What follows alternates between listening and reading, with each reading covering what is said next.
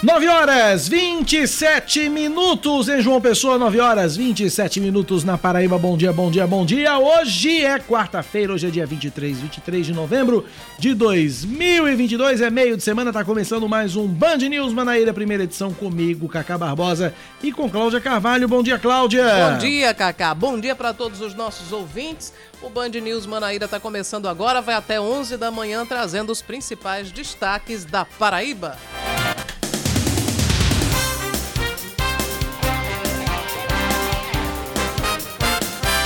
O deputado federal paraibano Gervásio Maia, do PSB, é nomeado como integrante da equipe de transição do governo Lula. O vice-presidente eleito Geraldo Alckmin, também do PSB, anunciou ontem os nomes de parlamentares que vão integrar os grupos técnicos da transição. O paraibano deve integrar a equipe responsável pelo desenvolvimento regional. O Ministério do Desenvolvimento Regional reconhece a falta de verbas e libera dinheiro para a retomada da Operação Carro-Pipa na Paraíba. A expectativa é de que o montante deve ser liberado na semana que vem pelo Tesouro Nacional. Semana passada, o Exército, que é responsável pelo serviço, suspendeu o abastecimento alegando falta de recursos. Na Paraíba, pelo menos 272 mil pessoas ficaram sem água. Seguindo com mais destaques para você, o ministro Reinaldo Soares da Fonseca do Superior Tribunal de Justiça determina que o Tribunal de Justiça da Paraíba analise o pedido de liberdade feito pela defesa do empresário Johannes Dudek. Ele foi preso em março deste ano, acusado de assassinar a estudante de medicina Mariana Tomás em um apartamento no bairro do Cabo Branco, em João Pessoa. De acordo com os advogados Aécio Farias e Estélio Montenegro, o Tribunal de Justiça da Paraíba vinha se recusando a analisar os habeas corpus impetrados em favor de Johannes. O suspeito vai a júri popular por feminicídio e estupro em data ainda a ser divulgada. A Polícia Federal, com apoio da Polícia Militar da Paraíba, deflagram nesta manhã a Operação Cirus estão sendo cumpridos em Patos dois mandados de busca e apreensão com o objetivo de colher provas para um inquérito que tramita na Delegacia de Repressão a Crimes Previdenciários. Os policiais investigam desde julho de 2020 um esquema de recebimento indevido de benefícios assistenciais e previdenciários com uso de documentos falsos no sertão paraibano. O prejuízo estimado aos cofres da Previdência gira em torno de 2 milhões e 700 mil reais. O PL, partido do presidente Jair Bolsonaro, pede a anulação de parte dos votos das eleições deste ano. De Brasília, a manchete chega com João Pedro Melo. O presidente do Tribunal Superior Eleitoral, ministro Alexandre de Moraes, respondeu ao pedido feito pelo Partido Liberal sobre a anulação de votos colhidos por 250 mil urnas modelo 2020. No texto, Moraes afirma que os equipamentos apontados na petição inicial da legenda foram utilizados tanto no primeiro quanto no segundo turno das eleições de 2022. Diante disso, sob pena de interferimento da matéria, ele pediu que o partido mude o pedido inicial em um prazo de até 24 horas. Valdemar da Costa Neto, que é presidente do PL, afirmou que essas urnas são consideradas comprometidas, já que todas teriam o mesmo número de série e é impossível, segundo ele, fazer uma fiscalização a respeito desses equipamentos. E agora a gente traz o destaque do esporte aqui na Band News. Minha lauda simplesmente travou, mas a gente já tá, já, já retomei aqui. É porque aqui é Brasil, né? Aqui é Brasil! oh, oh, oh. Isso acontece no Brasil. Foi providencial, né? Essa troca da vinheta. A Croácia, atual vice-campeã do mundo, fica no empate sem gols com o Marrocos em partida que abriu o quarto dia da Copa do Catar. Arrisco dizer, inclusive, que foi a partida mais mequetrefe da Copa até agora. É, você e Megali também estava ouvindo agora há pouco. Megali também estava dizendo que tinha sido uma chatice tremenda. Não, foi a partida mais mequetrefe. Vou fazer coro com o Megali. No, no, no Catar, as mulheres andam vestidas, mas eu só acabei de ver uma pelada agora. Uhum. No jogo, pelo amor de Deus. comentário dele. Terrível. Bom, outros três jogos movimentam a competição. Vamos torcer para que haja mais emoção Por em favor, deles, né? ou nos três, se for possível. Daqui a pouco, às 10 da manhã, eu acho que vai ser um jogão. Alemanha e Japão. É, vai ser um jogão bacana. em campo. A partir de meio-dia e 40, você ouve aqui na Band News FM todas as emoções de Espanha e Costa Rica na voz de Silva Júnior. Também vai ser um jogão. Já às 3h40 da tarde tem Bélgica e Canadá com, com narração de Napoleão de Almeida. Eu tô com medo de ser outra pelada. É mesmo? Mas a Bélgica não joga bem? É, mas a Bélgica eliminou o Brasil. Mas, por exemplo, a Croácia foi vice-campeã do mundo. Uhum. A Croácia é vice-campeã do mundo e deu no que deu. Então tô com medo de Bélgica e Canadá ser outra pelada igual a de manhã cedo. 9h32. News. Tempo. A quarta-feira em João Pessoa deve ser de sol o dia todo, com muitas nuvens e pancadas de chuva pela manhã e à noite. Mínima 23 graus, máxima de 29. Agora na capital paraibana, termômetros marcam 28 graus. E em Campina Grande, a previsão da meteorologia para hoje é de sol entre nuvens pela manhã e estão previstas também pancadas de chuva à tarde e à noite. Mínima de 21, máxima pode chegar aos 29 graus e nesse momento, termômetros assinalam 24 graus na Rainha da Borborema. 9 horas 33 minutos na Paraíba, 9h33. Você ouvinte interage, participe e nos ajuda a fazer o Band News Manaíra, primeira edição, pelo nosso WhatsApp no 99111 9207 9911 9207. Cláudia Carvalho, quer que o seu Clau lendário aponta, assinala, marca para esta quarta-feira, 23 de novembro de 2022. O Clau Lendário hoje destaca o Dia do Engenheiro Eletricista. Hoje também é Dia Nacional de Combate ao Câncer Infanto-Juvenil. Em termos de datas referentes a aniversários, hoje é aniversário do cantor e compositor baiano Carlinhos Brown. A Jaiô! Axé pra ele, 60 anos completa Carlinhos. Sensacional. Hoje também é aniversário do político venezuelano Nicolás Maduro, que igualmente também faz 60 anos. Chega à maturidade. É, talvez, né? Quem sabe um É, dia. é um dia, talvez, né? Pode ser na próxima vida também. É, na próxima vida também, mas pelo menos na idade tá maduro. É, na idade, não, na idade está e no sobrenome também. É. Já é uma compensação. Já é uma né? compensação, já que a Pois é. mentalidade é de um garoto de 12 anos de idade. E ruim. E ruim. É, hoje também é aniversário da atriz paulista Elizabeth Savala, completa 68 anos. E hoje são passados 40 anos desde a morte do cantor, compositor, humorista e ator paulista, um grande nome da nossa cultura, Doniran Barbosa. A data de hoje remete, são 50 anos hoje de uma coisa que Rosana Santos talvez consuma bastante. Sério? É, ou, ou não, eu não sei, eu acho que ela é a moda antiga, porque eu vejo nos stories dela, ela fazendo café com coador, Ah. né, o café do jeito que é pra fazer e tal. Porque é o seguinte, 50 Ela é uma anos... chefe raiz. Ela é uma chefe raiz. 50 anos atrás chegavam ao Porto de Santos pela primeira vez 20 mil sacas de café compradas em El Salvador para a produção de café solúvel. Primeira vez que o Brasil importou o café solúvel para o Brasil, lá de El Salvador. Você prefere solúvel ou prefere o café normal, Rosana? Ninguém tá ouvindo, Rosana, vem pra cá. Ninguém tá ouvindo, ninguém tá ouvindo, vem pra cá. Rosana Santos, que é a nossa influenciadora de café. Aqui. É influenciadora de tudo, na verdade, né? De Que eu tudo, na verdade. Eu vi no fim de semana um, um aliás, um post que ela fez mostrando a barriga e desde então eu passei a odiá-la imediatamente. É, cheia de Uma gominhos. Aquela, aquela barriga cheia de uma- gominhos, É, né? exatamente. Essa barriga fit não, não merece confiança. A minha também tem vários gominhos, só que maiores. A minha é um tanquinho cheio de roupa. assim, É, então, tipo isso. Sim, mas Rosana, qual você prefere café solúvel, café normal, café de cápsula ou basta ser café? Bom dia, Cacá. Bom dia, Cláudia. Bom dia. Bom dia, ouvintes da Band News FM. Olha só, café pra mim é de todo jeito. Café é Solúvel, coado, expresso. Sendo café, pra mim tá bom. Pois muito que bem. Então tá aí, Rosana Santos é a nossa influenciadora de café aqui na, na Band News FM. Bom, é, sem nada a ver com café, mas seguindo aqui com outras datas, 1904, 23 de novembro de 1904, um dia desse, terminava a terceira Olimpíada da Era Moderna. Terminava em St. Louis, nos Estados Unidos, e os jogos duraram quase cinco meses. Benzão de Deus. É. Haja, Haja paciência. haja energia pra aguentar isso tudo. Cinco meses de Alguém Olimpíada. sobreviveu? Sobreviveu. Você sobreviveu.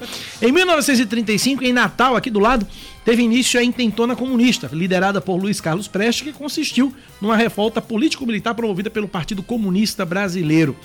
É, falando em comunismo, em 1971, a República Popular da China passava a integrar o Conselho de Segurança Nacional da ONU.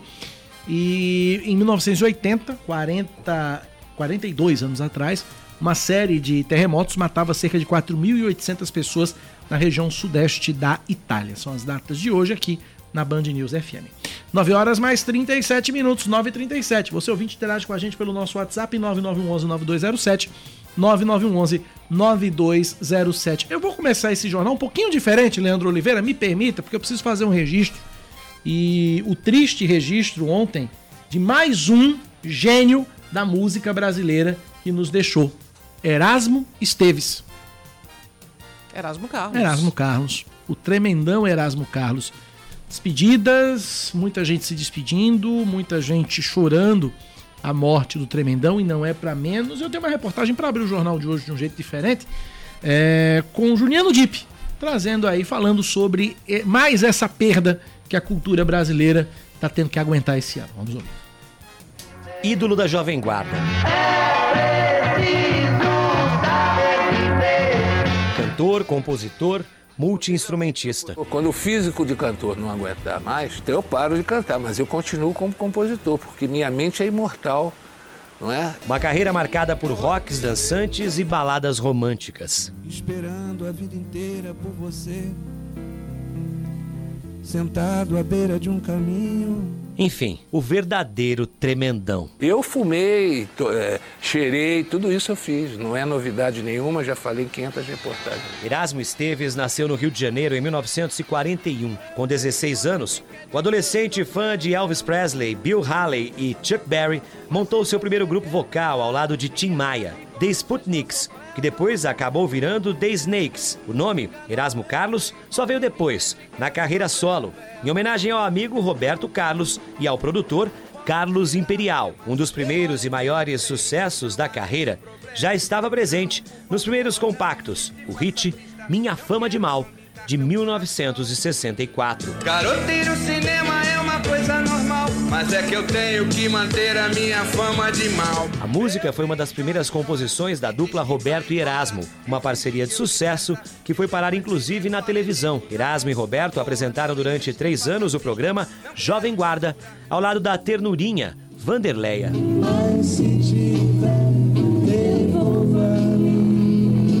Em 1971, o Tremendão deixou para trás os rocks adolescentes da Jovem Guarda e lançou Carlos Erasmo, disco considerado o primeiro de sua fase adulta. De noite na cama enquanto Outro destaque foi Banda dos Contentes, álbum conceitual lançado em 1976. a barra tá pesada, mãe.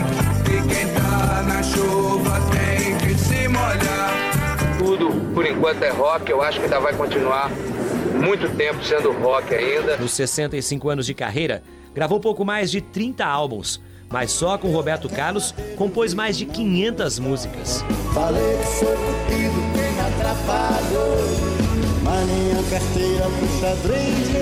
Erasmo também se arriscou nas telonas.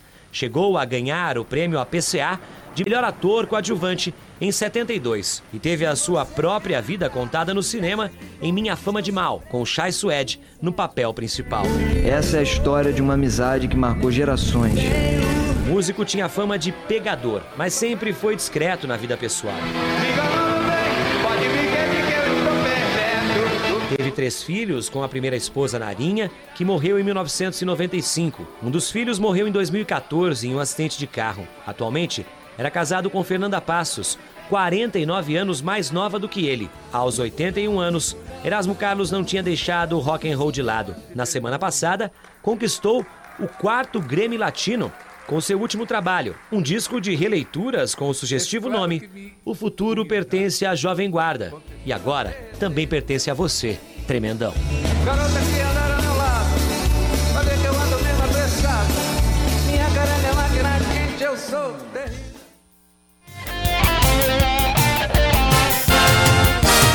A minha favorita é Sentada à Beira do Caminho. Eu também gosto muito. Sentada à Beira do Caminho. Mas, eu, mas aí eu tenho também que fazer uma, um registro, que eu acho que uma composição historicamente é, importante é a que Erasmo diz que dizem que a mulher é um sexo frágil. Sim. Né, porque, no fim das contas, ele acabou traduzindo o, o pensamento que é a realidade, na verdade. A- a- a- enfim, há uma série de, de, de atribuições, de responsabilidades, de, de, de pesos que são colocados para as mulheres e, no fim das contas, tem outro ainda maior peso, quer dizer, ah, mas é porque a mulher é o sexo frágil. Sexo frágil é coisa nenhuma, né? E Erasmo era um homem à frente de seu tempo, um homem que Já entendia isso. já né? entendia isso há muito tempo. 19 né? 40 anos atrás ele já entendeu isso. A família de Erasmo Carlos informa que o velório vai ser restrito às pessoas mais próximas dele, não vai ser aberto ao público. O Tremendão havia sido internado no Hospital Barra Dó, eh, na Barra da Tijuca, zona oeste do Rio de Janeiro, no último dia 2 com uma inflamação na pele e morreu ontem aos 81 anos de idade. É isso. tre... o horáriozinho complicado é o tal do meio-dia. É. Porque nós tivemos Gal Costa, que morreu perto desse horário. No dia seguinte tivemos Rolando Boldrin, que morreu perto desse horário. E ontem tivemos Erasmo, que morreu perto desse horário. Pois é, são três perdas assim muito muito grandes para a cultura brasileira, né? Tanto que desde o falecimento de Gal, depois com Boldrin, ontem também com, com Erasmo, muitas personalidades né, da, da, da música, do cinema, da cultura brasileira de maneira geral, se pronunciaram. Eu até fiquei emocionada com, com o comentário de Maria Bethânia, né? Verdade. Muito, muito enternecida, assim, muito triste com, com a morte de Erasmo. E também vi a, a, uma declaração da, da esposa, né, agora viúva de Erasmo Carlos, dizendo que ele transcendeu, quem morreu foi ela, né? Ela, Maria Bethânia, pegou um trecho da, da, da, da, da, música As Canções que você fez para mim e, aliás, ela, ela usou vários, vários trechos de música, mas ela pegou um trecho aqui, num post, e colocou assim: Agora eu choro só, sem ter você aqui. Pois é. Perdemos Erasmo, este belo rapaz, nosso tremendão. Quanta tristeza. Também comovente, foram comoventes as palavras de Roberto, né? De Roberto Carlos também, em, em alusão ao grande amigo dele. Nosso ouvinte aqui faz os registros aqui interessantes. Ele diz: olha, Tropica, Tropicália e Jovem Guarda nos deixando. A maior geração musical da nossa cultura é o Endre. Exatamente, o Endre. É isso. É aquilo. A gente é, fazer uma. Eu preciso, para, preciso parafrasear aqui Cazuza. Cazuza cantou: Os nossos heróis morreram de overdose. Os nossos não estão morrendo de overdose, estão morrendo por doença ou por velhice mesmo. Uhum. Que é muito triste, que é muito triste. Agora, é assim, eu ontem estava conversando sobre isso com, com Gerardo Rabelo. Nossos ídolos, né? Uhum. Que ainda são os mesmos. Sim. Eles já estão na faixa aí dos 80, né? Dos 80. Por exemplo, Caetano Veloso, Gilberto Gil, Maria Bethânia. É, Gal Costa era um, um pouco mais nova, mas a, a, essas grandes celebridades, os grandes nomes da MPB, assim, que a gente admirava desde a infância, o pessoal já está octogenário, e né? até de fora da, da MPB, por exemplo, Pelé fez agora em outubro 82 anos. Pois é, Silvio, Silvio Santos. Santos vai fazer agora, dia 12 de dezembro, 92. Então, quer dizer.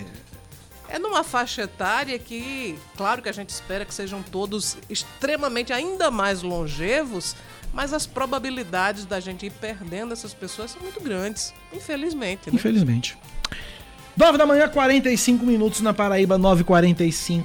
Vamos falar de política, Cláudia Carvalho. O deputado estadual Cabo Gilberto disse ontem que é capaz de abrir mão dos votos que obteve para deputado federal nas eleições, caso a Justiça Eleitoral reconheça que as irregularidades nas urnas e cancele a eleição que deu a vitória ao ex-presidente Lula.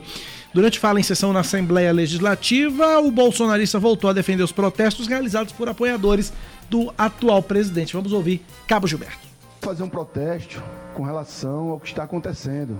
Os parlamentares estão sendo calados. Então eu gostaria que a, a imprensa, a TV a Assembleia, me filmasse com a mão na boca. É o que está acontecendo, senhor presidente. No Brasil, a Constituição está sendo rasgada. Estamos falando isso aqui há bastante tempo. Os avanços da Suprema Corte, que tem a missão constitucional de defender a Constituição brasileira, deputado Tovar, é quem está rasgando a Constituição. E o que eu fico impressionado, emissora sendo obrigada a mentir, emissora sendo obrigada a ser censuradas no nosso país em pleno século XXI, deputado João Gonçalves. E outros parlamentares e outros jornalistas, porque divergem do campo ideológico, acham isso normal. Amigos, estamos vivenciando a censura. Hoje é contra uma ala que pensa diferentemente de você, deputado doutor Tassiano. Mas amanhã ela será contra você. Aí perguntam, não os movimentos que estão nas ruas é antidemocrático, é golpismo. Aí eu pergunto, o que foi que essas pessoas fizeram até agora para ser chamada, deputada Ranieri, de golpistas ou de movimentos antidemocráticos? As declarações do cabo Gilberto foram rapidamente rebatidas pela deputada Cida Ramos, que criticou a postura do presidente após as eleições. Existe um ditado que diz: quem tem boca fala o que quer. e fala muita insanidade. Quem não gosta de democracia não pode respeitar eleição alguma, nem a sua própria. Cabe o Gilberto é um contraditório. Ele fala, é assim: faça o que eu mando, mas não faça o que eu faço. E não faz porque ele não respeita nem a eleição que o elegeu deputado federal. Renuncia sua eleição, Cabo Gilberto. Se essa eleição ela foi uma eleição fraudada, entregue o seu mandato. Mande seu presidente sair de dentro do palácio do Planalto, porque até hoje ele não se conformou. Até hoje nós estamos sem vacina. Eu aqui estou correndo risco, porque a vacina para as variantes não chegaram. E o que faz um presidente entucado desde o resultado da eleição dentro do Palácio do Planalto?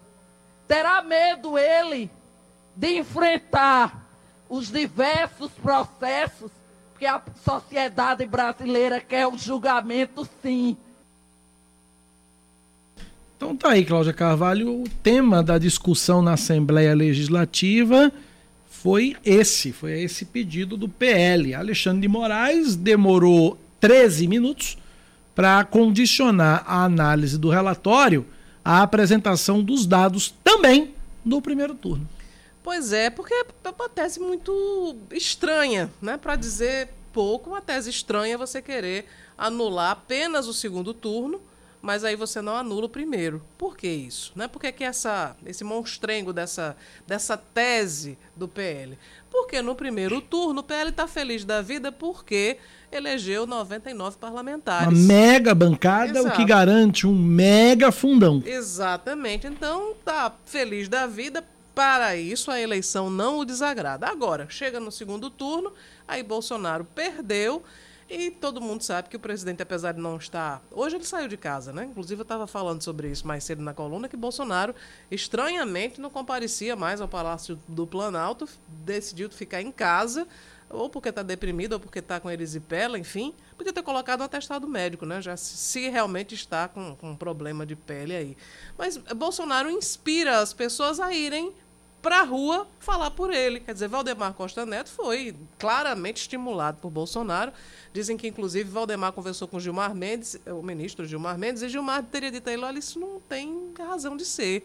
Essa tese não se sustenta. Mas, para agradar Bolsonaro, Valdemar levou adiante a tese, porque é esse o papel que que ele está cumprindo, né? que já cumpriu vários outros em diversos outros governos. Esse é o, o, né, o, o, o roteiro de Valdemar da Costa Neto.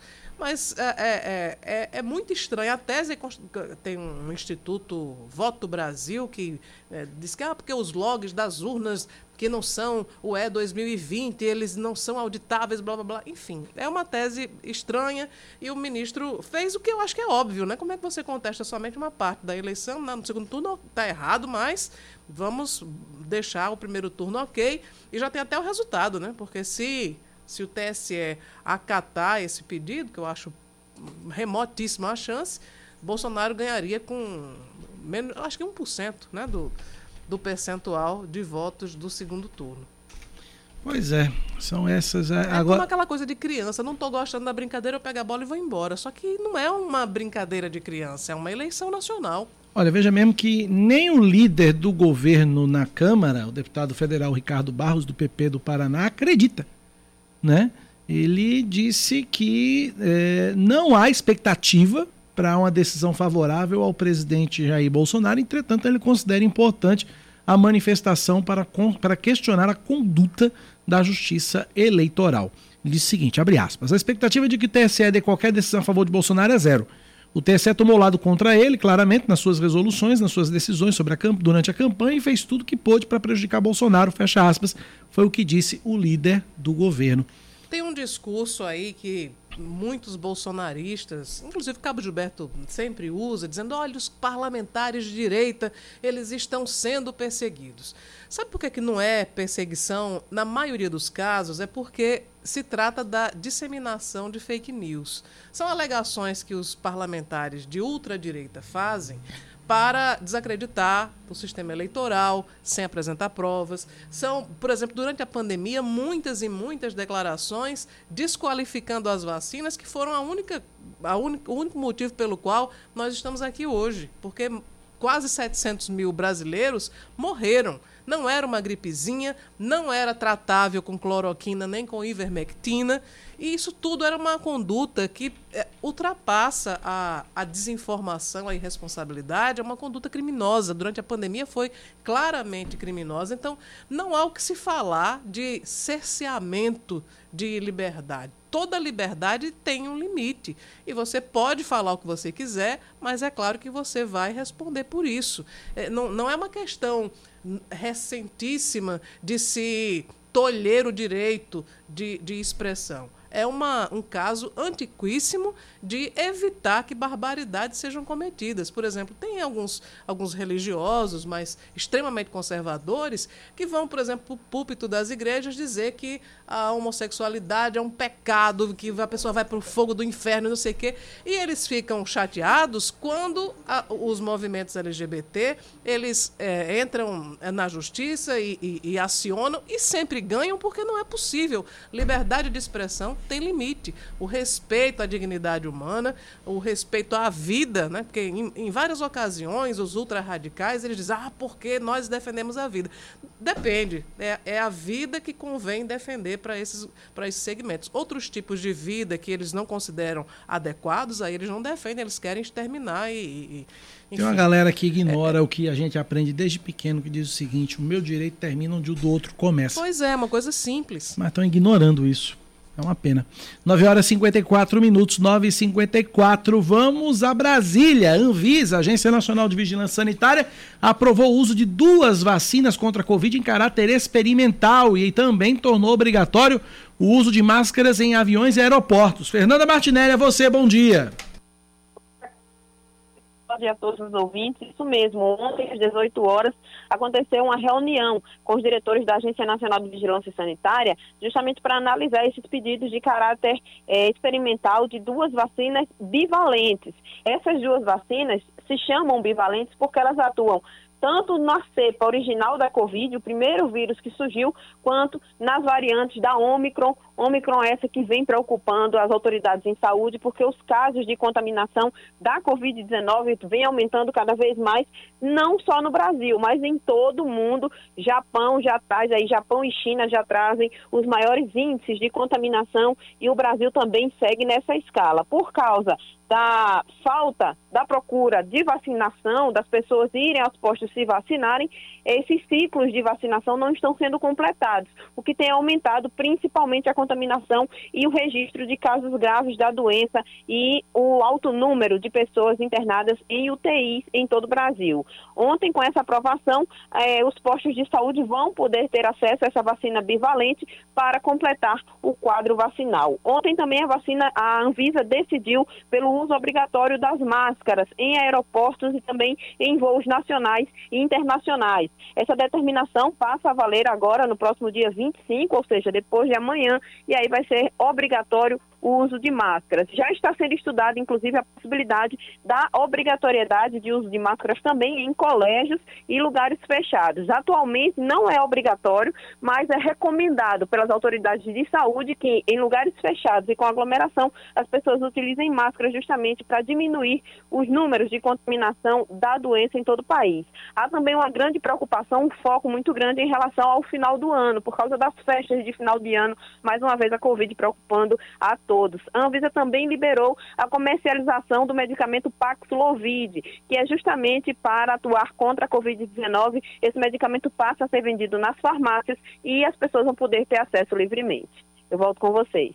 Obrigado, Fernanda Martinelli, pelas informações. São nove da manhã, 57 minutos, nove e 57 Vamos pro intervalo, Cláudia? Vamos, vamos faturar, daqui a pouco a gente volta e vamos conversar com o deputado federal Gervásio Maia, que foi reeleito para a Câmara Federal e ontem foi anunciado com, eh, como integrante da equipe de transição do governo Lula pelo vice-presidente Geraldo Alckmin, que é quem está comandando aí esse processo de transição. Na transição tem um nome é, inusitado, né? Alexandre Frota. Verdade. Foi anunciado também para setor da a cultura. para a cultura, para o segmento de transição. Está sendo extremamente criticada a equipe de transição por essa indicação de Frota, que foi aliado de Bolsonaro, mas não é nem por isso, né? Porque Frota não milita na cultura faz muito tempo, né? Faz muito tempo. Já militou alguma vez? Eu não sei. Estou, assim, dando um voto de, de credibilidade para o tempo. Sei lá, que ele, antes dele casar com Cláudia Raia, naquela época ali, que ele É, era mais sei. engajado né, na vida artística. Depois ele chegou a dizer, inclusive, que não gostava de decorar texto, parou de atuar por causa disso. Quer dizer, o cara não quer nem ler o texto que ele ia encenar, imagine ler lei de cultura. E, é complicadíssimo, Vamos pro complicadíssimo. intervalo, vai. 9h58. Band News FM. Em um segundo, tudo pode mudar.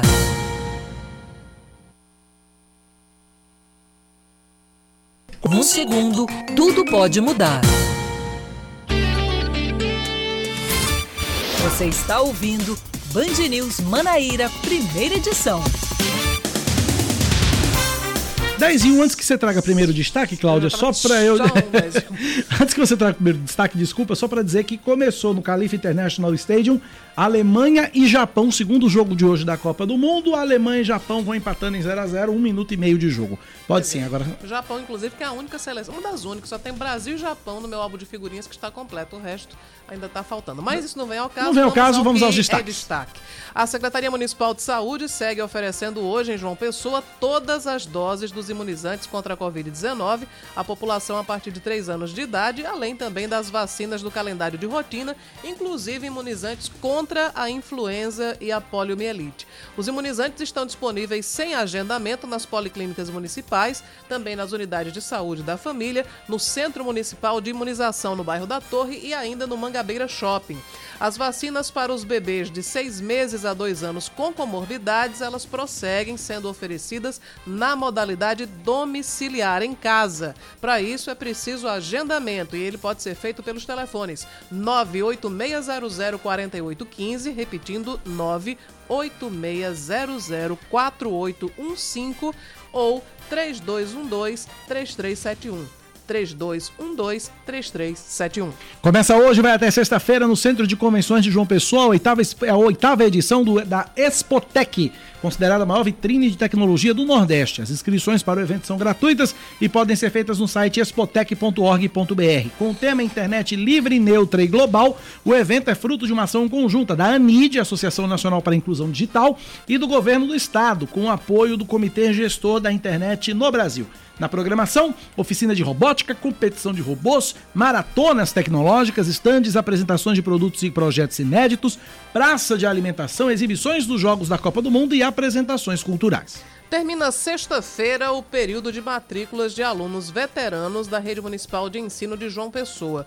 Os pais, mães ou responsáveis devem ir até a unidade educacional para atualizar os dados das crianças.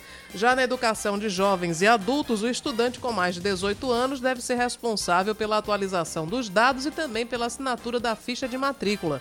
Crianças do pré-escolar dos centros municipais de educação infantil devem renovar a matrícula na unidade de ensino mais próxima que oferte o primeiro ano do ensino fundamental 1.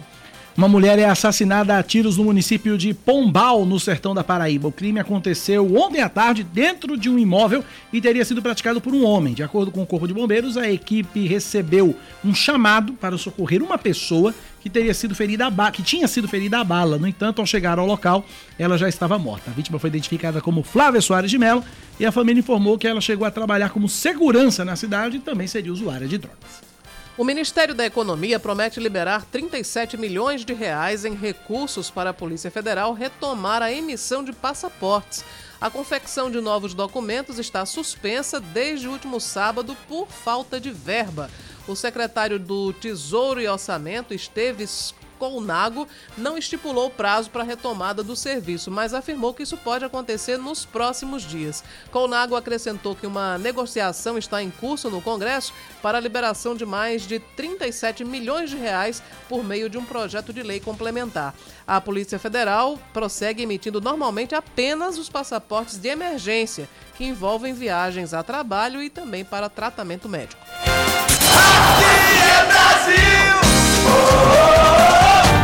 A seleção brasileira estreia na Copa do Mundo amanhã e Thiago Silva vai ser o capitão, Aline Fanelli. Thiago Silva vai ser o capitão do Brasil na estreia contra a Sérvia nesta Copa do Mundo do Catar. O zagueiro do Chelsea usou a abraçadeira também com Tite no Mundial da Rússia, mas naquela competição houve um revezamento. Em 2014, sob o comando de Luiz Felipe Scolari, foi o capitão absoluto. Aos 38 anos, Thiago disputará a quarta Copa da carreira, terceira como titular. A seleção brasileira encerrará ao meio-dia do horário de Brasília a preparação para o primeiro confronto. O dia pré-jogo também terá na agenda da equipe a entrevista coletiva de Tite, além das palavras do Thiago Silva.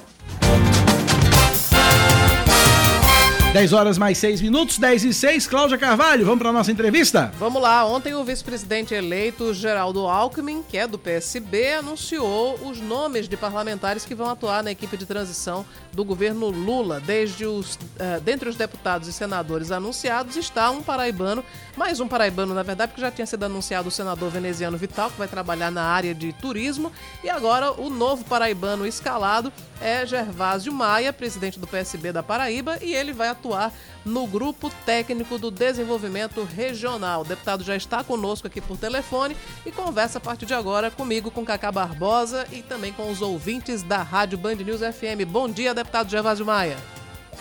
Bom dia, Cláudia, Cacá, ouvintes da Band News.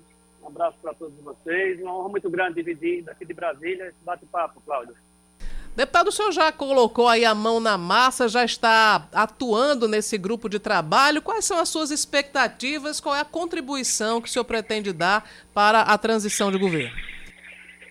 Olha, Cláudia, hoje nós teremos o. Eu vou participar, será a minha primeira participação, já que a nossa indicação se deu ontem, foi anunciada pelo vice-presidente eleito do nosso partido, Geraldo Alckmin e hoje nós vamos ter a primeira reunião, vou participar da primeira reunião no grupo de trabalho que trata da área do desenvolvimento regional.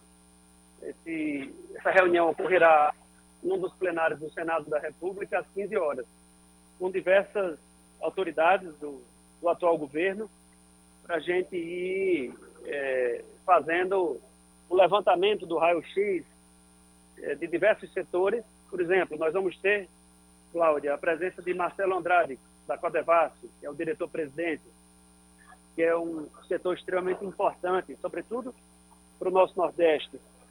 Nós vamos ter a representação do, do, do Ministério do Desenvolvimento Regional, é, é, vários dirigentes, como falei, o secretário nacional de Proteção e Defesa Civil, o Alexandre Lucas, também o secretário de Fomento e Parcerias com, o setor privado, que é o Fernando Diniz, então, essa reunião de hoje vai ter essa, essa participação, vai ser uma reunião importante. E eu não tenho a menor dúvida que, para nós, para o Nordeste, para o nosso estado, para a Paraíba, vai ser muito importante, porque a gente vai participar desse momento muito importante que é a prévia, que é a transição. Deputado, uma, uma das, das obras aí que figuram nesse eixo importantíssimo do desenvolvimento regional são as obras de, de segurança hídrica e, dentre elas, óbvio, a transposição do Rio São Francisco. Eu queria que o senhor falasse um pouco sobre o que é que o senhor espera, né, quais, são, quais são os seus anseios em relação ao trabalho nesse grupo aí do desenvolvimento regional. Ontem, Cláudio, sem querer derivar, mas a gente teve uma reunião com o nosso vice-presidente eleito, Geraldo Alckmin, foi uma reunião com a nossa bancada, a atual bancada dos deputados federais do PSD, e os deputados fizeram várias falas. Em relação à nossa fala, eu coloquei, e o nosso futuro vice-presidente fez lá as anotações, que ele, tudo que a gente conversa, ele vai anotando, de um tema que foi muito importante eh, durante o período da campanha, que foi daquele dia que o governador João Azevedo eh, se encontrou com o presidente eleito Lula e ele anunciou naquele vídeo a construção do terceiro eixo do canal da transposição das águas do Rio São Francisco. E eu disse ontem ao, ao presidente Alckmin, e vou dizer isso no âmbito da nossa nosso grupo de trabalho de transição do desenvolvimento regional, que a chegada do terceiro eixo não, não vai fazer com que a gente entenda como que os temas estejam totalmente resolvidos, de forma nenhuma. E eu até fui mais adiante, eu disse, é, nós precisamos ter uma parceria com o governo Lula, com o governo Alckmin, eu dizendo ao próprio Alckmin, para que os governadores do Nordeste possam ter, dessa vez, porque o Nordeste foi muito escanteado no atual governo, parcerias com o, o nosso governo a partir de janeiro, para que a gente possa ter recursos oriundos da esfera federal para que os governadores possam é, construir adutoras e garantir definitivamente, Cláudia, segurança hídrica para esses estados. Quando a gente fala em segurança hídrica, eu dizendo isso a, a Geraldo Alckmin, a gente está falando em, em ter a certeza de que faça chuva faça sol, não vai, não vai faltar água de beber. Mas aí também, presidente Alckmin, não para por aí.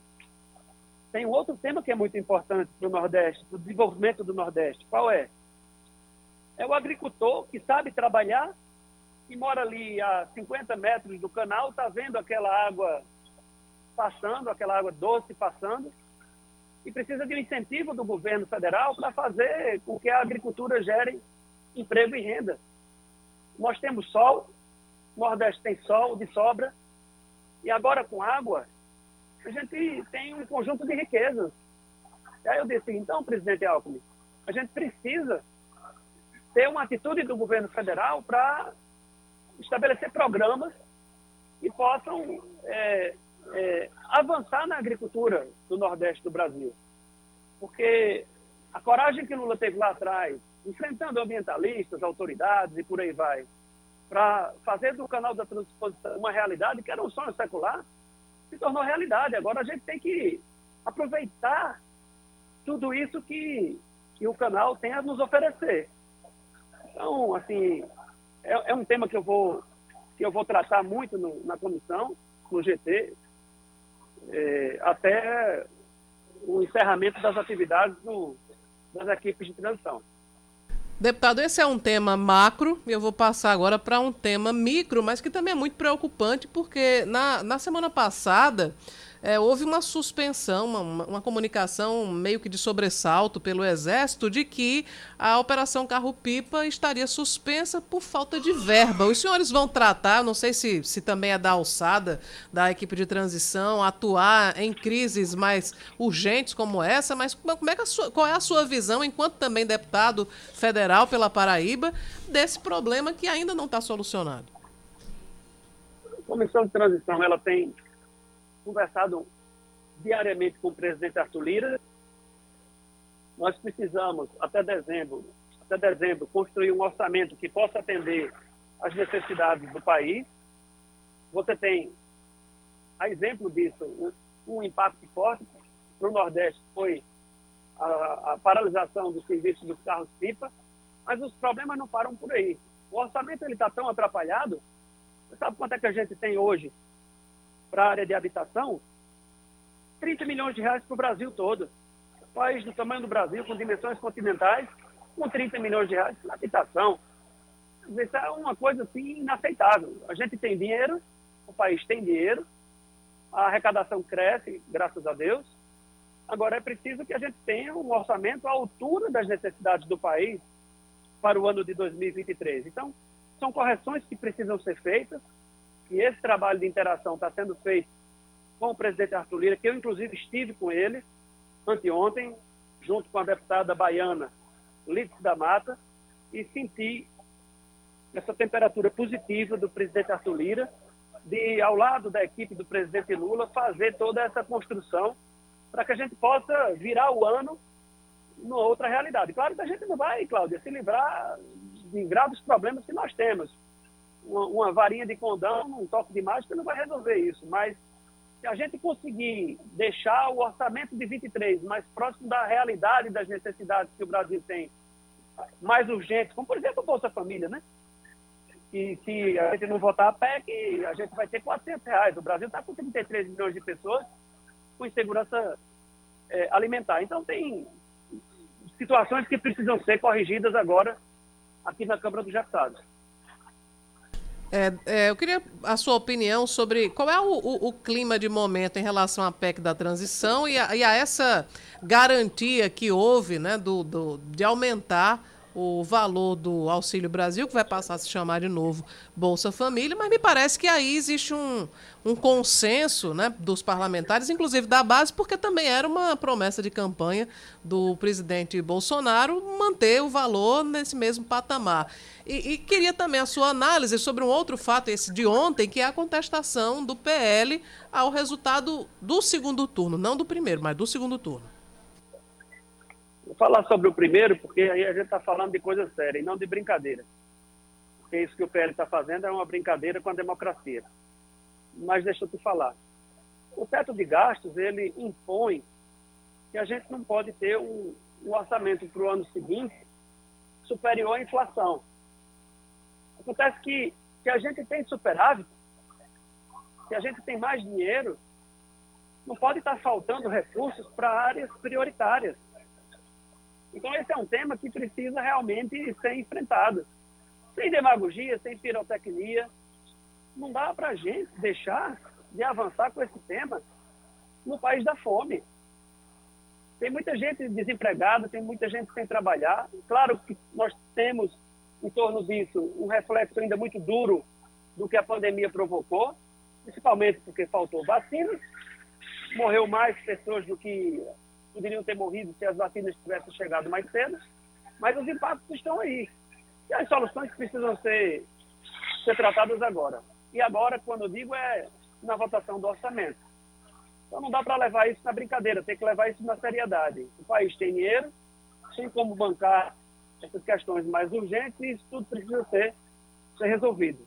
as nossas receitas estão crescendo, graças a Deus. Em relação, Cláudio, não sei se eu respondi a pergunta.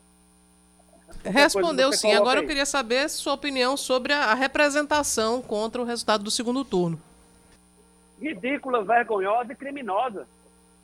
Como é que eles fazem uma representação somente em relação à eleição presidencial?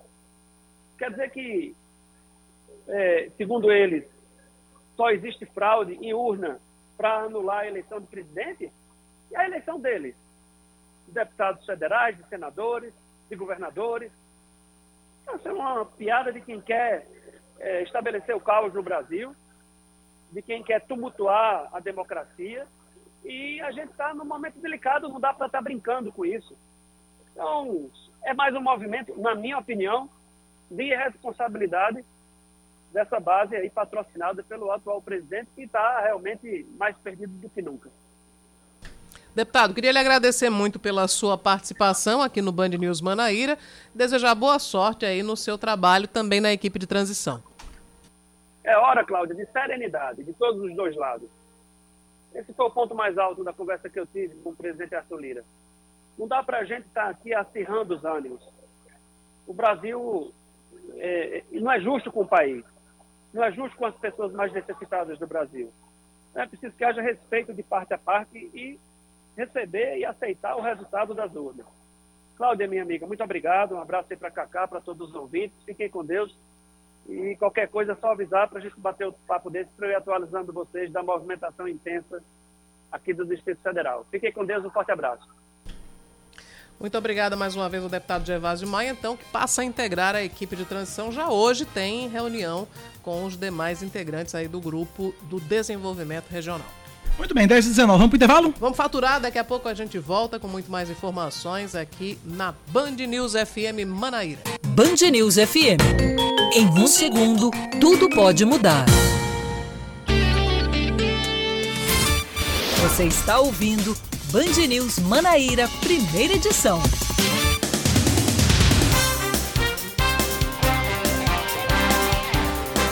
Ai, ai, 10 da manhã, 22 minutos. Todas as linhas de ônibus de João Pessoa vão funcionar normalmente amanhã, dia de estreia do Brasil na Copa do Mundo. De acordo com o Expedito Leite, superintendente da CEMOB, a mudança é só a seguinte: 15 minutos antes do início do jogo, os veículos vão ser recolhidos para as garagens e no intervalo cada linha deve realizar uma viagem. Quando faltar 20 minutos para a partida terminar, os operadores voltam às atividades, dando assistência aos passageiros após, o, após a partida. A operação dos veículos leves sobre trilhos na Grande João Pessoa também vai passar por alterações nos dias de jogos do Brasil na Copa do Mundo. De acordo com a Companhia Brasileira de Trens Urbanos, nos dias em que os jogos forem às quatro da tarde, como amanhã, os trens encerram a operação na estação João Pessoa às 2h34. Nas partidas marcadas para uma da tarde, os VLTs param às 11h05 da manhã e retornam às 3h36 da tarde, com saída da estação João Pessoa. A Paraíba registra em 2022 340 acidentes com cobras. De acordo com a Secretaria Estadual da Saúde, entre janeiro e novembro, foram 247 picadas de jararaca, 68 de cascavel e 25 de cobra coral. Nessas situações é necessário receber o soro antiofídico como um tratamento inicial para evitar complicações. Os locais de referência para o medicamento são o Hospital Universitário Lauro Vanderlei em João Pessoa, o Hospital de Emergência e Trauma de Campina Grande, o Hospital Regional Janduí Carneiro em Patos, o Hospital Regional de Cajazeiras e o Hospital Regional Santa Filomena em Monteiro. Um homem é preso e vários quilos de entorpecentes são apreendidos pela Polícia Civil na comunidade Taipa, que fica no Costa e Silva, aqui em João Pessoa. Só de maconha foram encontrados ontem em uma casa mais de 12 quilos. Além da droga, foram apreendidos vários produtos usados no tráfico, incluindo uma prensa hidráulica. O presidente do Tribunal Superior Eleitoral, ministro Alexandre de Moraes, vai se reunir hoje em Brasília com os comandantes gerais das polícias militares. De acordo com o TSE, o objetivo é fazer um balanço da atuação das forças de segurança durante as eleições e discutir os protocolos para os próximos pleitos. A iniciativa de Moraes ocorre em um momento de críticas à politização da Polícia Rodoviária Federal. Em, em, reação ao encontro, que não é o primeiro, o vice-presidente e senador eleito Hamilton Mourão disse que vai encomendar um estudo à assessoria jurídica para tentar barrar o contato do ministro do TSE com os comandantes. Hamilton Mourão chamou o fato de estado de exceção, afirmando que as PMs não podem atuar como força auxiliar da justiça eleitoral. Aqui é Brasil! O craque Lionel Messi diz que a derrota para a Arábia Saudita por 2 a 1 ontem na estreia da Copa do Mundo foi muito dura, mas que o momento agora é de união no grupo. Depois da zebra histórica, o rei saudita decretou feriado no país para que a comemoração continue hoje. No entanto, nem tudo foi festa. O lateral esquerdo Al Sharani se chocou com o goleiro durante o jogo e está fora da Copa do Mundo. O atleta vai precisar passar por uma cirurgia na face, um procedimento será realizado na Alemanha. 10 e 25 na Paraíba, eu falei com relação aos ônibus, né, que eles vão funcionar não tão normalmente assim, se bem que em João Pessoa tudo é normal em relação ao transporte público, até o que é errado é normal.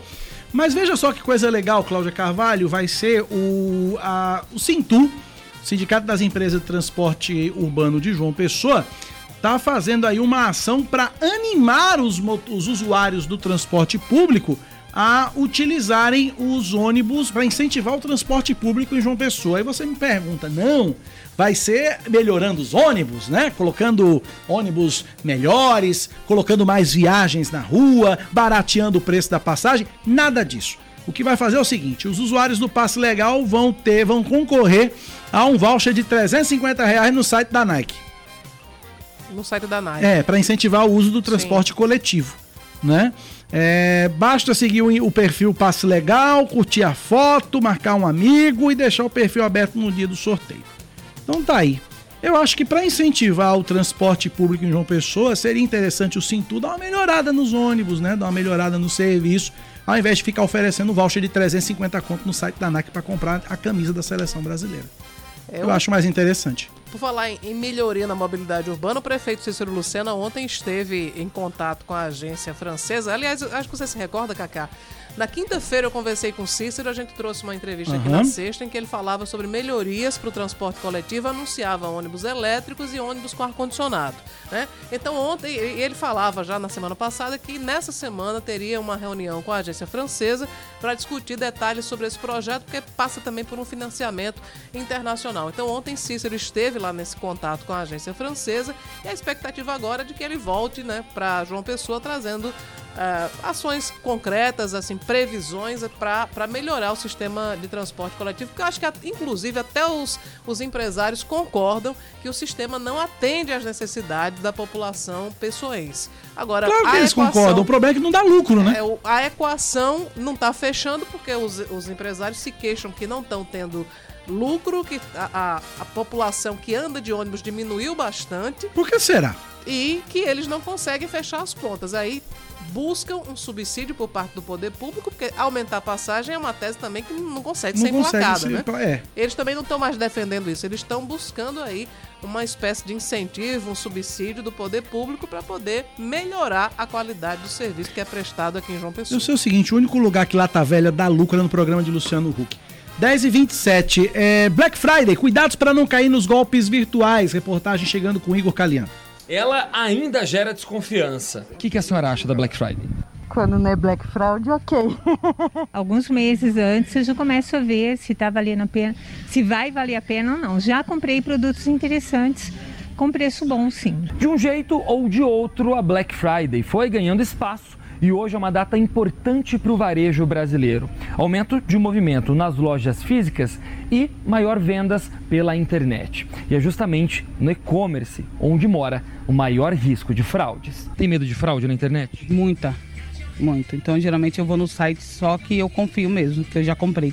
Já caiu em algum golpe ou não? Não, ainda não.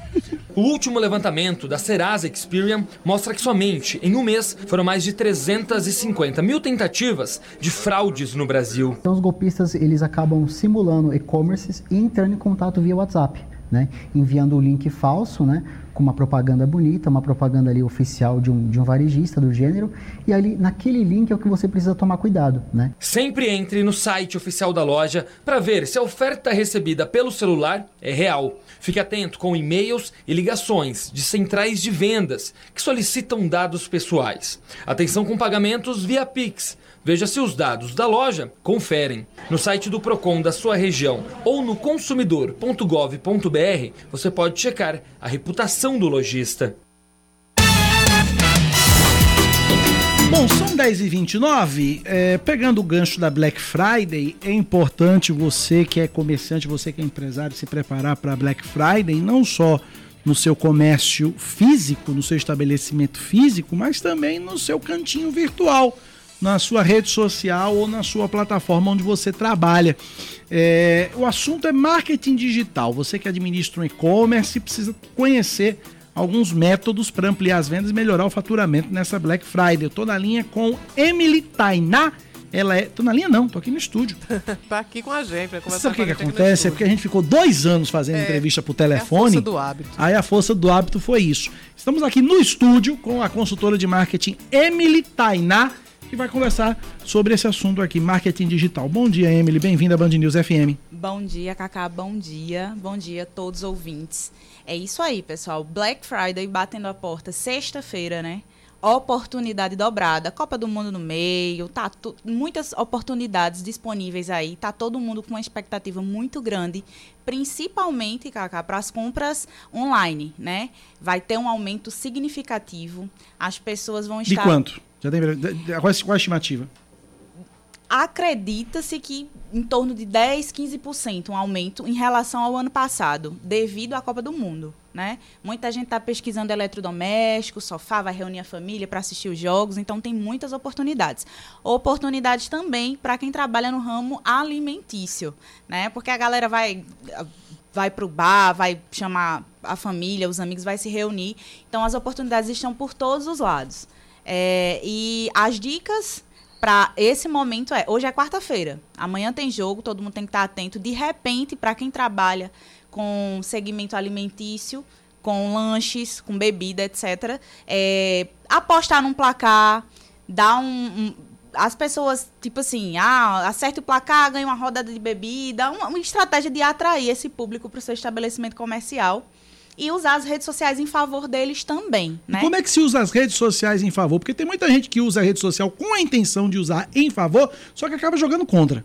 É verdade. Como é que a gente usa a rede social? Como é que o empresário que está nos ouvindo agora pode usar a rede social de fato para que isso gere realmente um benefício e não um prejuízo para ele.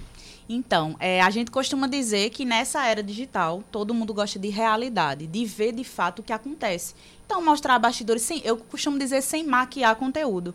Mostrar a realidade, trazer soluções, é, atender às dores. Hoje em dia, antigamente, né, o marketing O que tradicional. é atender às dores? Quais são as dores do consumidor? Então, antigamente o marketing era focado no produto. Um produto atendia você, atendia a mim, atendia todo mundo. E hoje o marketing é voltado para a pessoa. Então eu tenho uma necessidade específica. O marketing hoje em dia ele tem que ser voltado para atender um, um exemplo. Uma mãe, no meu caso que sou mãe, tenho uma filha, uma solução para mim e levar a minha filha na escola. Então, uma empresa de coletivo que traga e, e leve a minha filha em segurança para casa. Tá atendendo uma dor minha, uma solução minha. Só um parêntese rápido, eu sei que tá todo mundo com trauma dessa frase desde 2014, mas é gol da Alemanha, tá? Não é contra o Brasil, Não é é contra, contra o Japão. Brasil, é contra o Japão. Gol da Alemanha, acabou de fazer o gol de pênalti. A equipe da Alemanha, Alemanha 1, Japão 0. Pode seguir. Então, atender as dores é, é isso, basicamente isso. Então, as empresas hoje em dia elas têm que estar realmente é, de olho nas necessidades do público em geral e criar soluções, serviços e produtos que atendam essas necessidades. É, tem dicas, assim, mais objetivamente, o que é que o, o- o- enfim, a pessoa que tem o seu comércio, é, o que é que ela pode fazer para despertar a atenção e, ao mesmo tempo, não frustrar a expectativa, a- é, solucionando essa, esse, esse tempo que você disse, atendendo, superando a dor do consumidor. Em relação a isso, usar as redes sociais, no caso, né? é, dicas básicas é o famoso feijão com arroz. Agora, para usar rede social, é, tem uma série de regras, né? Porque se a pessoa usa a rede social, mas não responde rapidamente, o consumidor ela já está usando pessimamente, né? Eu já deixei de comprar coisa Exato. porque a- o, o- o perfil não me respondia. Demorou muito para responder. Demorou muito né? para responder. Quando respondeu, eu digo na cara, desculpa, desculpa. Eu fui- comprei com, a- com aquele ali que comprei, respondeu, me respondeu mais rápido. Mas é isso mesmo. A gente, hoje em dia, depois da pandemia, isso aumentou muito mais a urgência na resposta. A gente fala e quer imediatamente ser atendido. Então, assim, grandes empresas hoje trabalham com, eu acredito, se não me engano agora, é o Money Chatting, que é um, chatbot pra, é, exclusivo para o Instagram, para o Facebook, né? Para a plataforma do Meta. Então, assim, mas existem também menores empresas que respondem manualmente. O ideal seria que, óbvio, né? A pessoa às vezes manda uma mensagem de madrugada, óbvio que não vai ter ninguém Óbvio. prontamente para responder. Mas estar realmente atento a isso, dar uma olhadinha também nas solicitações de mensagem. Muito empreendedor ainda acaba esquecendo isso e prejudica a campanha. Porque a solicitação de mensagem ela fica oculta, lá. Oculta. Na, Que é a mensagem daquelas pessoas que você não segue e vão lá para o. Exato. Então, assim, tem que estar de olho em tudo isso. E também tá realmente, ó, gente, é usar o story, que o story realmente é para você contar histórias, para você criar um relacionamento com o teu público e falar, olha, a gente responde manualmente, pedimos um pouquinho da compreensão. Assim que a gente visualizar a mensagem, a gente vai responder. Tá atento a isso para não perder a oportunidade, porque às vezes você acaba perdendo um potencial cliente por não estar atento a isso. Você falou sobre dor, né? Que é uma- um, tipo de um tipo de consumidor busca solução para sua dor. O outro é a saciar o desejo. Como, como é que a gente diferencia esses dois públicos? Então, é, essa questão do desejo, a gente tem técnicas né, no marketing chamado AIDA, que a gente desperta a atenção, depois a gente desperta o interesse, depois o desejo e por último a ação, que é quando o cliente ele já está envolvido nisso tudo, conseguir criar, é, baseado na, no neuromarketing, despertar um desejo, criar uma falsa necessidade, às vezes real, de fato. E, por último, esse consumidor ele vai despertar a ação, que é comprar o meu produto, o meu serviço. Agora, é, tem um dado aqui que diz o seguinte: um estudo do Mercado Livre. Melhor dia para anunciar online é a terça-feira. 37% mais cliques e conversão de vendas 43% maior do que nos outros dias. Tem fundamento isso? Tem dia e tem hora para você postar e para você anunciar? Então, acredito que a fonte sendo do próprio Mercado Livre, existe a análise de dados. Né? Os cientistas de dados, os analistas de dados estão aí. Os insights do próprio site deles enviam relatórios. Então, eles têm acesso à, à frequência, à quantidade de usuários que acessam o site dele. Com certeza, a terça-feira para eles é um dia bem significativo e de maior. é, busca e, que eles podem realmente oferecer mais vantagens, descontos Então, isso também é um dado que as próprias plataformas fornecem. Por exemplo, o Instagram ele oferece né, todo, todo esse feedback de quando, quais são os horários, quais são os dias. Então, é algo que cada estabelecimento deve verificar nas suas próprias redes. Exatamente. Está disponível em todas as redes sociais. É, Instagram, TikTok, todos, inclusive nos sites também. E fica a cargo de um analista de dados que vai ler esses dados, analisar e passar para a equipe comercial de marketing, que eles chegam a essa conclusão. Muita gente que vê produtos que tem vontade de comprar pela internet, seja no Instagram ou num site mesmo, tem aquela resistência de dizer, ah, mas eu não sei se isso é seguro. Então eu queria que você falasse sobre é, é, essa questão de segurança na, na, internet e também algumas dicas para os consumidores, os nossos ouvintes nesse momento que estão aí tirando o escorpião do bolso, se preparando para comprar, comprar na Black Friday. O que, que cuidados eles devem tomar para fazer uma compra segura, sem levar, né, sem, sem cair na Black Fraud, é. mas fazendo uma compra interessante do ponto de vista financeiro e também segura? Então, vou citar um exemplo exemplo que eu tenho em casa, a minha mãe.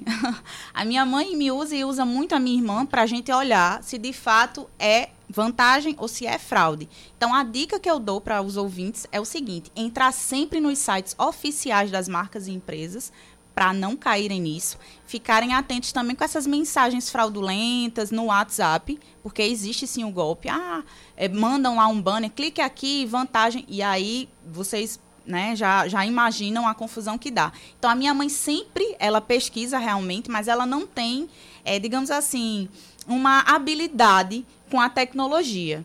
E pedir também para que, assim como muitas mães, como a minha, que não tenham tanta habilidade com a internet, peçam ajuda aos seus filhos, a um sobrinho, alguém que realmente entenda um pouco mais do que elas. Tem no, no navegador, né? naquele, naquele espaço onde você coloca no computador o, o endereço do site. O cadeadozinho, é, o, né? Exatamente. O cadeadozinho já é uma forma de você saber se aquele site tem um mínimo cuidado com Isso, seus dados. Isso é seguro né? ou não, exatamente. São pequenas coisas que realmente, às vezes, no dia a dia, por falta de conhecimento também, a gente acaba esquecendo, mas que fazem total diferença. Eu conheço muita gente, Emily, dizendo o seguinte: ah, eu não vou comprar online porque eu não tenho como pegar no produto, eu não tenho como ver. Eu não tenho. Tem muita gente que tem isso. É verdade. Né? Como é que as empresas elas podem suprir essa, essa, essa falha ou essa barreira, vou dizer assim, transpor essa barreira das pessoas que só querem comprar pegando, tocando, vendo? Então, gente, tá aí o metaverso, né? Eu acredito que ele vem e vai tirar essa ou na verdade vai criar, vai criar essa experiência do contato.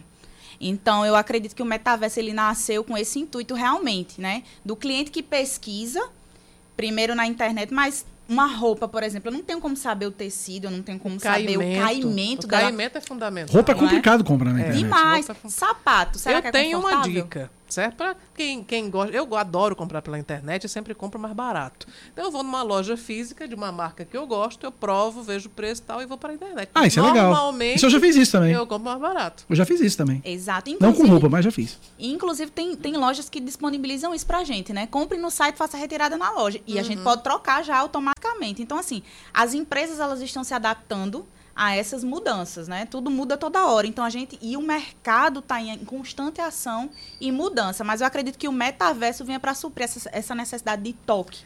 Aqui em João Pessoa já tem algumas lojas de roupa, principalmente, porque essa questão do caimento é fundamental. Então a loja manda o produto para sua casa e você pode experimentar e aí você fica com o que você quiser, devolve o que não. E é uma experiência, né? É uma experiência. Na verdade, é, é uma, é uma questão do marketing experimental. Sim. A pessoa, primeiro, ela vai passar por aquilo ali faz também total diferença, porque ele se sente prestigiado. Claro. Imagina, você receber aquilo ali na Ao sua casa. Ao invés de você ir à loja, a loja vai, vai até, até você. você. Exato. Então, assim, as empresas realmente, isso tudo é, é estudo mercadológico. É inovação também, né? Exatamente. Perfume faz isso, né? As consultoras de, de, de, de perfumes e de produtos de beleza vão Já até... faziam há muito tempo. Já faziam é há muito porta tempo, porta, porta a porta. Né? É, começou assim. A velha Tapaué fazia isso há muito tempo, né? Aquelas reuniões, aquelas coisas todas, enfim. Dica final, dica de ouro para quem vai vender e para quem quer vender mais na Black Friday, aquela dica de ouro, aquela dica chave, aquela dica para a gente Fechar e, Fechar. E, e- e- o caba começar a vender, ganhar dinheiro e mandar comissão pra nós. Acho justo. Então, eu vou encerrar com uma muito importante, é, vou sintetizar aqui, é ficar de olho no estoque, ver o que é que tem realmente em estoque, promover desconto real, sem maquiar, né? Sem tentar ganhar, tirar vantagem em cima do Não consumidor. venda pelo dobro da metade. Exatamente, que acontece, a gente sabe. Não, a galera pega o produto, o produto custa 10 reais. 10 reais. Acaba, bota, faltando duas semanas para Black Friday, bota o produto a 15. E aí na Black Friday diz, olha, de 15 por 9,99. Aí o Volta caba... pro preço dele. É, o mesmo preço de antes. É, então É tem que ficar né, ligado Maurício? porque tá todo mundo de olho. E quem vai comprar, eu tiro por mim. Eu já tô olhando o preço há um tempão. Eu, então, assim, eu a- fico monitorando também. né? A dica de ouro para o empreendedor é não tentar tirar vantagem e, de fato, oferecer desconto e vantagem para o cliente. Porque todo mundo acaba ganhando. E se puder, ainda dá tempo, já é quarta-feira, temos dois dias aí, investir em tráfego pago. Direcionado, campanha direcionada, para alcançar o maior número de pessoas com interesse no produto e serviço dele. Tráfego pago está falando da- das redes sociais, você escolher geograficamente a. Isso. Enfim, Você traça o seu perfil, né, de em público. que cidades, Exato. qual, é o- qual a idade, enfim, mais ou menos qual é o perfil que você quer atingir. Isso mesmo, isso mesmo. Bom, eu já eu confesso a você que eu já contei aqui, já contei essa história aqui, eu fiquei monitorando e comprei na Black Friday, comprei bem na Black Friday, acho que uns três anos atrás, ou dois anos atrás, uma Alexa. Uhum. Pra mim, comprei uma Alexa. Eu fiquei monitorando o preço. Na Black Fri- a- a- o, preço normal era 899. No dia da Black Friday tava por 699. Aí eu comprei. Foi um, mas eu fiquei monitorando isso, porque senão, se você não monitorar, você cai numa pegadinha legal e aí você compra o produto que era 10, aumentou para 15, na Black Friday voltou para 10. É, que na verdade você não, não teve né, Você não teve vantagem nenhuma. Só a sensação de ter se dado bem, mas É não- verdade. Não, foi bem isso. Emily Tainá, consultora de marketing. Obrigado, Emily. Um abraço para você. Muito sucesso. obrigada. 10h43, intervalo, voltamos já. Band News FM. Em um segundo, tudo pode mudar.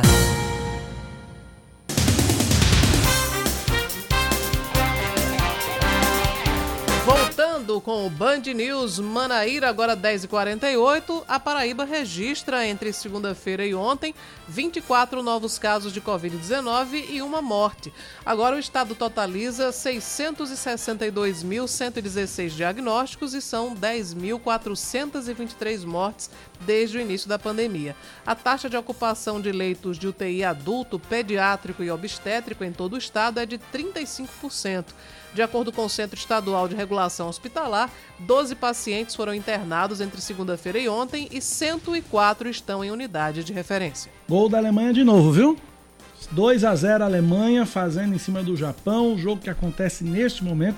Aliás, um golaço que foi agora, golaço de fora da área ali, na entrada da área, chutou, mas a suspeita de impedimento. Não sei se o árbitro vai anular o gol. É Porque agora tem o VAR que tem toda a, a É. definição do universo, então não e passa deixa, nada e deixa e deixa o lance seguir até o dúvida, fim, né? né? E deixa o lance seguir até o fim. Validou o gol, Leandro? Validou o gol da Alemanha? Valeu o gol da... Vai ser impedido. É, eu tô, tô com a suspeita aí de, de, de- de- de- do gol ter sido impedimento. O árbitro vai, vai dar, tá, tá esperando a definição do VAR. Impedimento? Pronto, tá aí. Então 1x0, esqueçam que eu falei, gol da Alemanha 1x0. A Secretaria Estadual de Saúde realiza sábado mais um dia D de vacinação contra a Covid-19. O objetivo é ampliar a cobertura vacinal nos 223 municípios paraibanos. Vão ser ofertadas doses de vacinas para todas as idades para colocar em dia o esquema vacinal de toda a população. Atualmente, a Paraíba conta com 62,27% do público acima de 12 anos vacinado e apenas 20% da população acima de 30 anos com esquema completo com duas doses de reforço. Uma joalheria recém-inaugurada é alvo de um arrastão no centro de João Pessoa. Foi na Avenida Pedro I ontem à tarde. Pelo menos dois homens e uma mulher, que inclusive está sendo apontada como a líder da quadrilha, participaram diretamente do crime que foi registrado por câmeras de segurança e aconteceu por volta das 4 horas da tarde. Os donos estimam um prejuízo em torno de meio milhão de reais em peças que foram subtraídas, foram roubadas por esse trio de criminosos. Até agora não há informações sobre a prisão dos suspeitos, mas eles foram filmados porque as câmeras do circuito interno de segurança estavam ligadas. Inclusive, até as vozes foram captadas também e é possível perceber a mulher dando orientações para os Hum. outros dois bandidos. Pega aquilo, faz isso, faz aquilo, passa todo mundo o celular, enfim, por aí vai. Depois de mais de 10 horas de julgamento, o homem acusado de matar a tiros uma professora de capoeira em Campina Grande é condenado a 18 anos e 4 meses de prisão. O homicídio aconteceu em fevereiro de 2020, depois que a vítima Cristiane Soares, conhecida como Cris Nagô, deu aula no Parque da Liberdade. Helmut Damião, de 21 anos, foi, interroga- foi interrogado virtualmente porque cumpre pena em São Paulo por outro crime. Ele está preso desde julho de 2020. E o crime é porque ele não se conformava em ter sido excluído do grupo de capoeira Isso. da professora Cris Nagô. Então foi condenado por homicídio qualificado por motivo torpe. Absurdo. Bom, o Partido Republicanos faz aceno ao presidente eleito Lula e indica que pode compor a base parlamentar do futuro governo. Depois de uma reunião, eh, a bancada da legenda, que hoje está com Jair Bolsonaro, aprovou por unanimidade a posição de independência na próxima legis- legislatura. A sigla, no entanto, ponderou que não vai se negar ao diálogo e à colaboração. Em 2023, o Republicanos vai ter 41 deputados e três senadores, sendo dois deles bastante alinhados ao bolsonarismo, o vice-presidente Hamilton Mourão e a ex-ministra Damares Alves. Para aprovar emendas à Constituição, o governo Lula vai precisar do apoio de, no mínimo, 308 deputados e 49 senadores.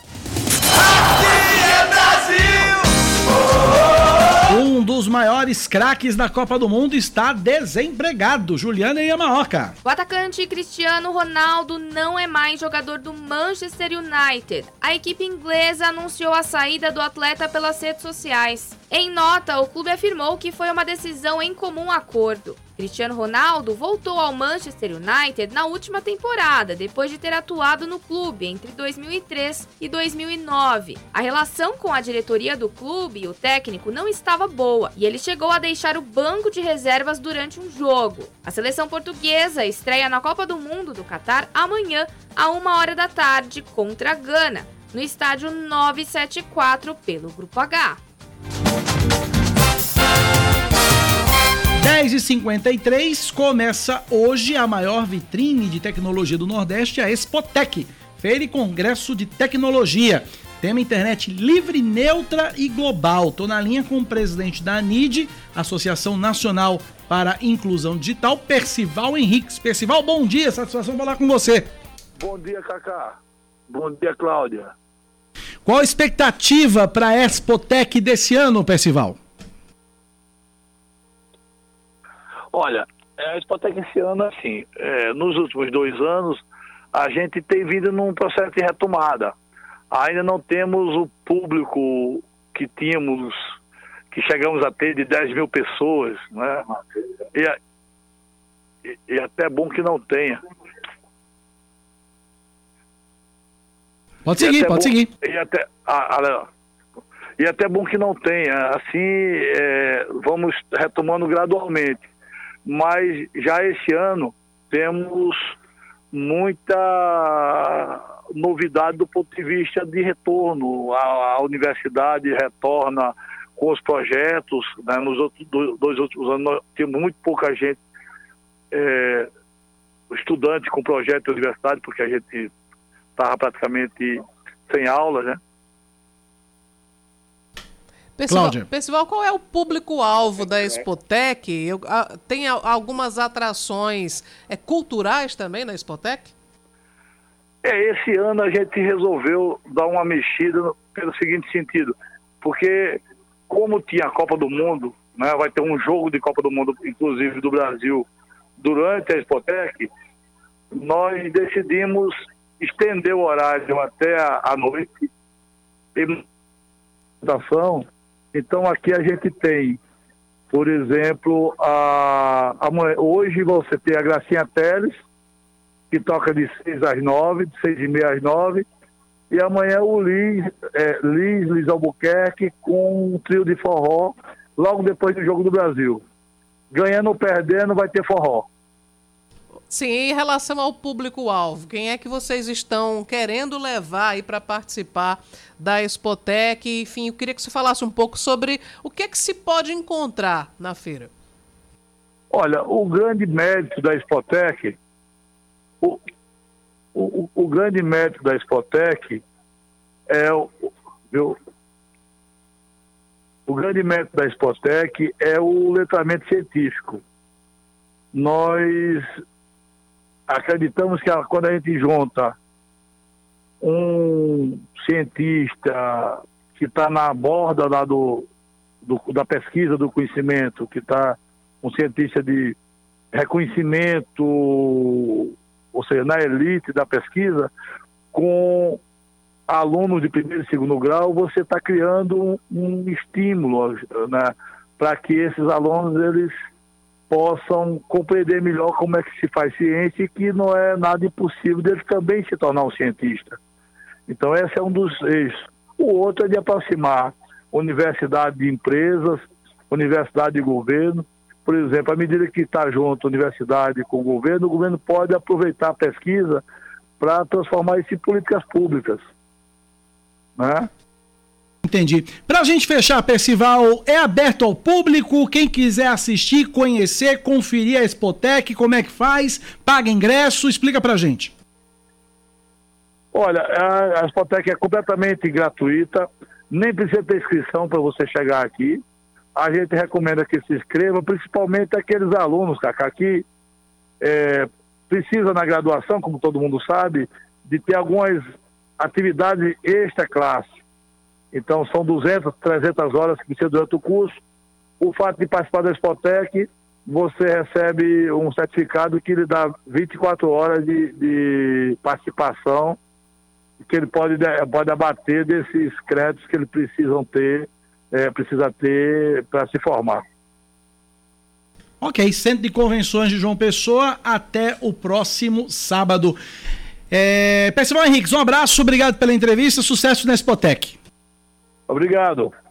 Sucesso. 10 da manhã, dia pra vocês. 58 minutos na Paraíba, 10 e 58 Tem alguma última informação, Cláudia? Uma última, informa- última informação é que a deputada estadual Poliana Dutra se encontrou né, hoje de manhã com o governador João Azevedo no Palácio da Redenção. Ela disse que foi para tratar de campanha e os próximos passos. Não detalhou muito, mas o que a gente imagina é que Poliana Dutra deve ser uma das pessoas a serem incluídas na equipe do governo João Azevedo a partir de 2023. Poliana que atendeu a um chamamento do partido e do próprio governador para disputar o Senado Federal, ela teve quase 500 mil votos e provavelmente, Cacá, deve se tornar auxiliar de João a partir de janeiro. A conferir cenas dos próximos capítulos. 10h59, Cláudia Carvalho, é um K, é um B, é um... Ô, sim! Acabou, esse é ponto final do Band News Manaíra, primeira edição. Você tem TV hoje, Cláudia? Hoje não. Pois eu tenho, 6h50 Brasil, gente na tela da Band TV Manaíra e amanhã tô aqui, cedinho, 6 da manhã, com o Expresso Band News Manaíra e às 9h20 Band News Manaíra, primeira edição comigo, com Cláudia Carvalho. Amanhã tem Jogo do Brasil, hein?